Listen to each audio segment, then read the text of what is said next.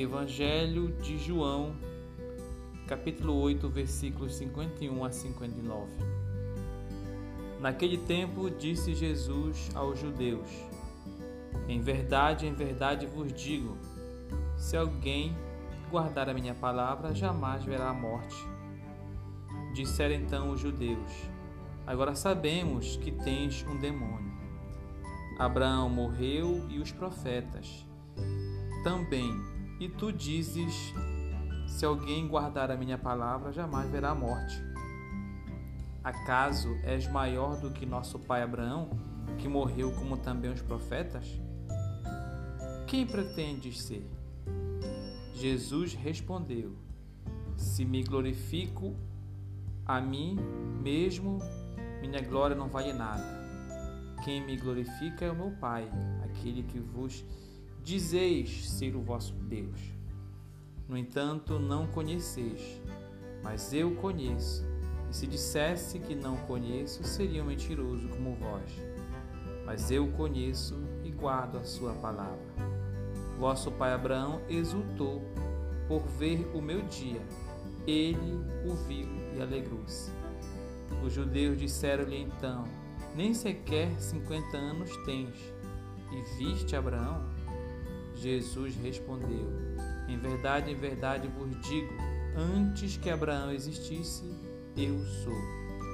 Então eles pegaram em pedras para apedrejar Jesus, mas ele escondeu-se e saiu do templo. Palavras da salvação. Bom, meu irmão minha irmã, no Evangelho de hoje, Jesus nos ensina a guardar o mandamento de Deus, a guardar as palavras do nosso Senhor, a boa nova no nosso coração, para que nós possamos ser dignos de viver a vida eterna. Porque aquele que guarda a palavra de Deus, aquele que pratica a boa nova de nosso Senhor, esse sim garante a vida eterna, esse sim jamais morrerá, porque ele vai permanecer e também a sua obra vai permanecer para aquelas pessoas que receberam o seu bem, para aquelas pessoas que experimentaram a bondade à luz do Evangelho de Deus, do Evangelho de Jesus Cristo. Que possamos então, meu irmão e minha irmã, colocar a palavra de Deus no nosso coração, para que te possa cada vez mais seguir o mandamento de Jesus, né? Que te possa cada vez mais seguir a mensagem de Deus, para que possamos ser dignos de entrar no reino dos céus.